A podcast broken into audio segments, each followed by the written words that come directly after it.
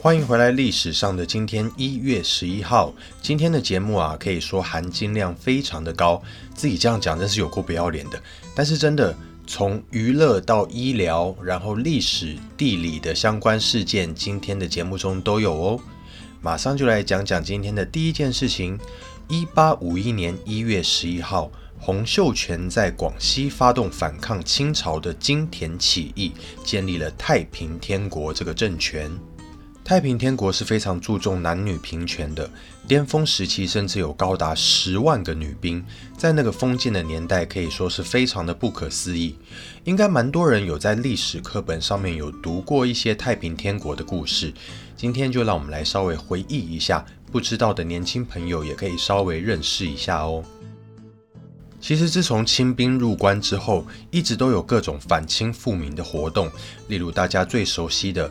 右脚反复，左脚亲民的天地会，而自从清朝晚期鸦片战争之后，不断的割地赔款，政府啊就把这些损失都转嫁到老百姓身上，也就是不停的加重税收。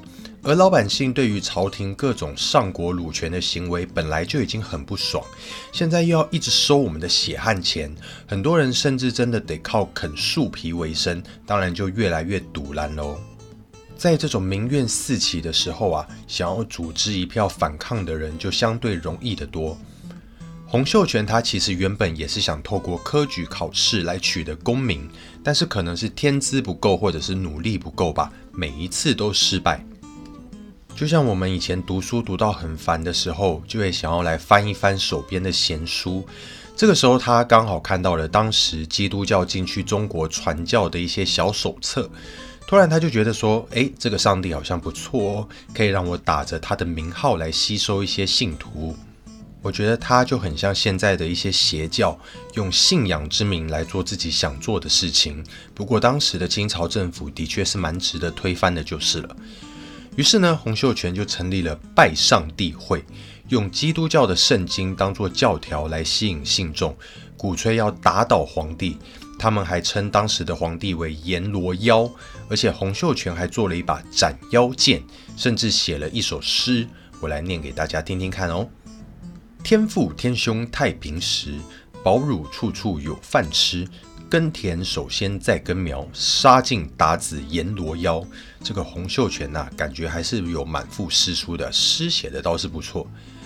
因为当时的老百姓对朝廷已经有很深的怨怼了嘛，主打天下一家共享太平的拜上帝会就慢慢壮大起来。一八五零年四月三号，洪秀全他自己就披上黄袍，任命自己为太平天王。中国有许多地方的拜上帝会信徒也陆续宣布要起义反抗。到了一八五一年一月十一号这一天，也是洪秀全的生日。拜上帝会有好几万个人在现在的广西壮族自治区里面的金田村帮他过生日。过个生日搞得这么盛大，我想这个人应该是蛮浮夸的。后世的人也将这一天定为金田起义纪念日。后来太平天国不断的壮大，四处征战，从广西到四川、福建、江苏、山东。遍及了现代地图的十八个省份，但是太平天国最主要的势力范围还是在江南地区，曾经一度统治高达三千多万人。太平天国建立了公田制度，不分男女啊，他们是用人头来提供田地来耕种，然后他们的财物也不允许私有，一律都要缴交到所谓的圣库。至于日常生活需要用到的东西，还有一些钱呐，这是由圣库统一发给大家。而且太平天国还严禁鸦片以及赌博，禁止买卖婚姻、买卖奴隶，也不准大家纳妾卖淫，女生也不能裹小脚，女生也可以参加考试、当兵或者是当官。所以啊，太平天国其实主张在上帝面前人人平等。当然喽，政权越来越兴盛，就会出现裂痕，这是千古不变的真理。不同派系的权力斗争是导致太平天国走向灭亡的原因之一。另外，虽然说他们主张平等，不过一旦变得有钱，在上位的人怎么可能还愿意把钱分给下面的人呢？这就是人性啊！共产本身就是一件违反人性的事情，所以才会需要严刑峻法来镇压。统治者的腐败还有人民的不满，这些也都是太平天国最后被清朝打败的原因之一。而且前面有说太平天国重视平等，但是等到他们沙场得意之后，男女平等这个概念哦，早就已经被他们忘得一干二净了。女生的地位就像云霄飞车一样急转直下，甚至还很可怜的成为洪秀全以及各个王爷挑选嫔妃的来源，真的是有够糟。还有一个原因。就是外国其实是支持清朝的，特别是英国。你可能会想说，诶，不都是基督教吗？为什么英国不干脆和太平天国一起把清朝给灭了嘞？其实是因为啊，太平天国刚刚有讲到严禁鸦片。但是鸦片就是英国拿来榨干清朝钱财的东西啊，怎么可能放任这个太平天国现在半路杀出来乱嘞？所以最后就在外国军队的帮助之下，曾国藩平定了太平天国。一九一三年一月十一号，西藏还有蒙古在乌兰巴托签署了互相承认独立主权地位的蒙藏条约。讲到这个，就必须要先说一下目前这两个地方的状态。这边说的蒙古指的是蒙古人民共和国，也就是以前所谓的外蒙古。以蒙古传统的认知，大约就是在戈壁沙漠北边的地方。它是一个主权独立的国家，和隶属于中华人民共和国的内蒙古自治区是不一样的。那西藏目前仍然是一个隶属中共的自治区。虽然第十四世达赖喇嘛，我们前几集也有聊到他，他最后是希望能够完全实施自治就好。不一定要独立，但是后来他也退休了嘛，而且中华人民共和国还是持续的打压西藏文化，所以目前西藏流亡政府还是持续进行独立运动。那一开始提到的蒙藏条约指的是。在孙中山当年发起推翻清朝的革命之后，当时外蒙古和西藏就觉得，哎，趁现在他们远方在打架，那我们也要脱离清朝的统治，成为主权独立的国家。于是呢，他们就派代表签署这个蒙藏条约，互相承认对方的独立地位。但是有趣的是，西藏的代表是第十三世达赖喇嘛的助理教师以及政治顾问，而且重点，他是一个俄罗斯国籍的人。所以就被人质疑他到底有没有资格代表西藏签这个条约。不过这个条约其实当时根本就没有被革命成功的中华民国以及国际社会所认可。后来因为战争的关系，蒙古经历了独立自治，又取消独立，又因为苏俄自顾不暇，没有办法援助蒙古，他们甚至自愿归属于当时中国的北洋政府。不过后来也因为北洋政府不尊重蒙古文化的关系，又再度反抗，来来去去的，最后在一九二一年才成立了蒙古人民共和国。幽默的是，在中华民国政府刚撤退到台湾的党国时期，其实是不承认蒙古独立的，所以早期才会有什么秋海棠的中国地图，包括蒙古那一大块地方。一直要到李登辉执政的时期，那时候啊，基本上大家都有共识。反攻大陆已经是不可能的梦想了，所以也才默默地承认蒙古人民共和国。再后来，民进党执政之后，在蒙古设立了代表处，才算是正式的承认蒙古是一个国家。其实我觉得很好笑的是，有些国家在我们熟知的国家组成四个要素里面，人民、领土、主权还有政府，早就已经与你没有一点点关系了。你还在那边说到底要不要承认他们？拜托，Who cares？现在的状况不也是一样吗？唉，我真的很想要跟那些人说，醒醒吧！一九二二年一月十一号，加拿大的 Toronto General Hospital 第一次为第一型糖尿病患者注射动物胰岛素，取得临床上的成功。糖尿病不管在全世界或是台湾，都是十大死因之一哦，所以我觉得有需要稍微认识一下。糖尿病可以分为几种类型。刚刚提到的第一型糖尿病，它的原因其实目前还没有办法百分之百的确定，可能是因为遗传、环境的因素，或是自体免疫问题。人类的自体免疫系统如果出现异常，抗体开始攻击胰脏中制造胰岛素的细胞，让胰岛素分泌出现问题，所以没有办法控制血糖，就会产生第一型糖尿病。典型的症状包括了很容易想要尿尿，很多尿。很容易口渴，又或是很容易觉得饿，然后体重莫名的下降，还有疲惫感，也有可能会产生视力模糊，还有伤口不容易愈合等等的症状。至于第二型糖尿病，主要是因为不良的饮食习惯，比如说吃太多甜食啊、淀粉，又或者是很少运动、太肥胖，都有可能会导致发病。常见的症状也跟第一型差不多。那第二型糖尿病的初期，可能只需要靠饮食改变啊，或者是运动，还有一些药物控制就可以。但是如果不好好的面对它，到后面还是需要注射胰岛素。另外也有妊娠糖尿病、续发性糖尿病等等。其中呢，第二型糖尿病占糖尿病患者的大多数。糖尿病其实在西元前就已经有一些记载，一直到了西元二世纪的时候。希腊的医生把它命名为 diabetes，这个字啊，原本的意思是塞子，因为病人会一直觉得口渴，但是又一直想要尿尿，就好像一个很多洞的塞子一样，留不住水分。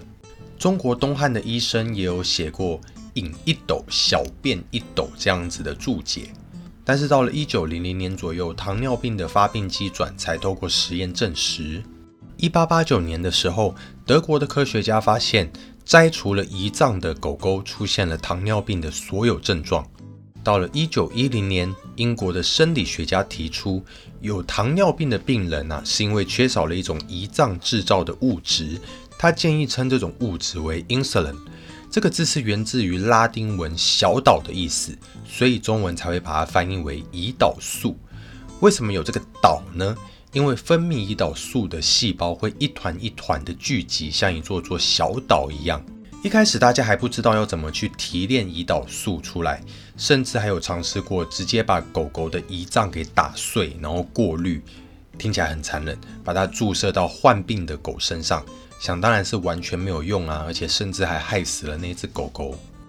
因为胰脏除了分泌胰岛素之外，它也会分泌蛋白质分解酵素，而且这种酵素还可以分解胰岛素。到了一九二一年，加拿大的 Doctor Benting 发现，把胰管，也就是连接胰脏还有胆管的通道，把它给封死，就可以把分泌蛋白质分解酵素的细胞给闷坏，然后就能够提纯出胰岛素。一开始，他和他的伙伴用十只伟大的狗狗来做实验，终于成功的让胰脏被割除的狗狗在注射胰岛素之后，血糖降了下来。后来，他们也发现可以从猪啊、牛啊等等的身上来提炼胰岛素，而且不需要先结扎胰管，只需要将胰脏给冷冻起来，因为低温一样可以抑制蛋白质分解酵素。为了想要赶快开始可以进行人体实验。Dr. Banting 甚至把自己当做实验品，注射了胰岛素到身体里之后，他发现，哎，他只会觉得有点头晕，然后觉得很倦怠，但是好像也没有真正的生什么病，所以就觉得，哎，好像真的是可以哦。在一九二二年一月十一号，他们把从胰脏中提炼的萃取物注射到了一个得了糖尿病、濒临死亡的十四岁男孩 Thompson 的身上，但是一开始没有什么改变。不过他们也没有灰心，在后来加入团队的生化学家科利普教授日以继夜的纯化工作之下，十二天后，他们再次帮更纯化的萃取物注射到汤普森的身上，发现呐，汤普森马上很快的体力迅速恢复，食欲也大幅的增加，血液还有尿中的糖分也逐渐恢复正常，糖尿病的症状慢慢消失的无影无踪。这个成功的案例当然迅速的传开啊，就出现了很多志愿者也来给他们做实验，同样也都获得了一定的疗效。因此啊，Dr. Bending 不久就在多伦多开了一家专门治疗糖尿病的诊所。一九二三年的诺贝尔医学奖也因此颁给了 Dr. Bending 与他的指导教授。但是这位 Dr. Bending 觉得说，我的教授其实没有什么贡献啦。于是他就把奖金分给自己的助理贝斯特以及协助纯化技术的科利普。发现了这种技术，可想而知一定可以赚大钱嘛。但是 Dr. Benting 也非常的伟大，他把胰岛素萃取的专利使用权免费的分享出去，改变了全世界糖尿病患者的命运。后来也陆续有人研发出包含透过重组人类的基因技术生产的第二代胰岛素，以及各种胰岛素类似物。不过我怕大家听了会想睡，所以以后有机会再多聊聊喽。还是说，其实现在大家已经觉得昏昏欲睡了？没关系，最后一件事情要分享的跟娱乐有一点点关系。一九二七年的一月十一号，米高梅的创始人之一路易梅耶宣布建立了电影艺术与科学学院，也就是大家所熟知的美国影艺学院，同时也是奥斯卡的主办单位。目前总部是位于加州比佛利山。它的创立宗旨呢，是为了要提高电影，不管是在艺术的层面或者是技术层面的品质，然后要表扬杰出的电影工作者等等。最主要的活动当然就是大家知道的举办奥斯卡。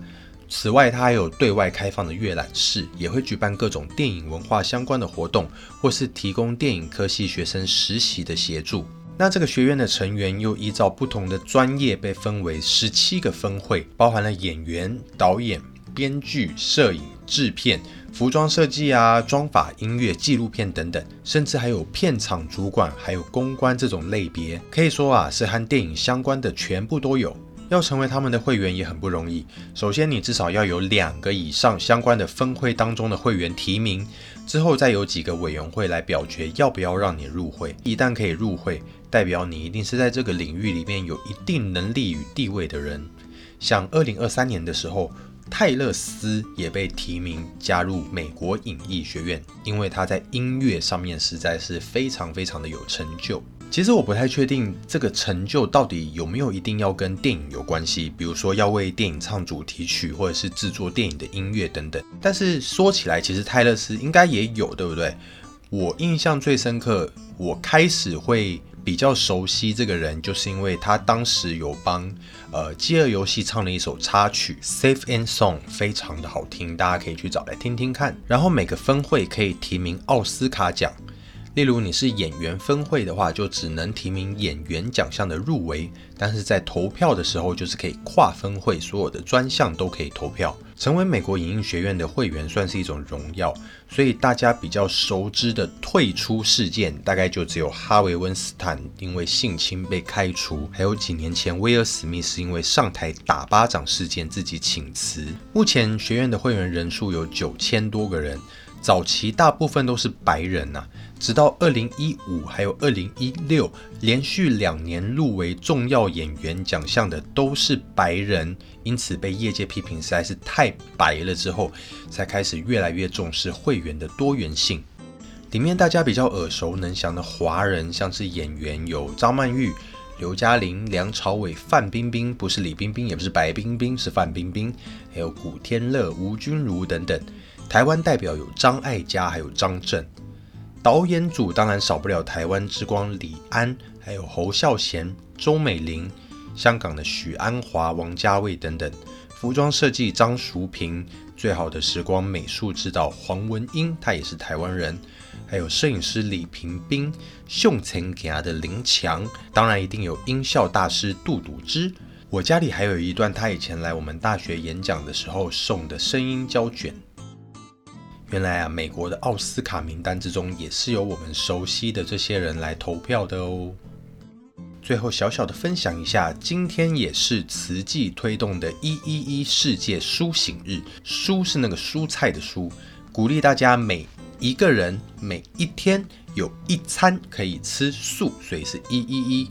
这样不仅可以有益健康，还可以减少碳排放，爱地球哦。因为饲养人类吃的动物其实是会产生非常多的污染的。虽然我不是慈济人，然后慈济也是有一些小小的争议，不过我觉得这个理念还蛮棒的，的确是可以透过吃素来为环保尽一点心力哦。这个礼拜六就是总统大选还有立法委员的选举的日子。嗯，虽然可能有些人会觉得太政治很烦。不过我觉得政治其实就是众人的事，众人的事有没有包括自己呢？当然有。如果连自己的事情都不想关心的话，那还能怎么要求别人来帮你关心呢？所以就请大家一定要记得去投票喽！啊，最后我又突然想到一件事情：四年前的今天一月十一号，总统蔡英文连任成功，打败了韩国瑜。这一次他好像有可能会当立法院长。那我就希望大家不要让这件事情发生。你总不会希望以后在国际上面，人家提到台湾的立法院长，想到的是那个用膝盖走路的跳梁小丑吧？好了，总之呢，投票还是非常重要的，因为每一个人手上的那一张选票。都有可能决定这个国家未来的方向，以及在国际社会上人家是怎么看待你。如果台湾人自己都不团结，国际上的人都觉得哦，反正你们这个国家的人也不在乎被别人统治啊，那他们又怎么会拿出真正的诚意来对待你们呢？大家说是不是呢？好喽，那今天的节目就分享到这边。如果喜欢我的节目的话，欢迎分享给你的朋友。有对我任何的意见、批评，或者是觉得我哪边做的还不错的地方，也非常希望大家跟我说。那我们就下个礼拜四再见喽，拜拜。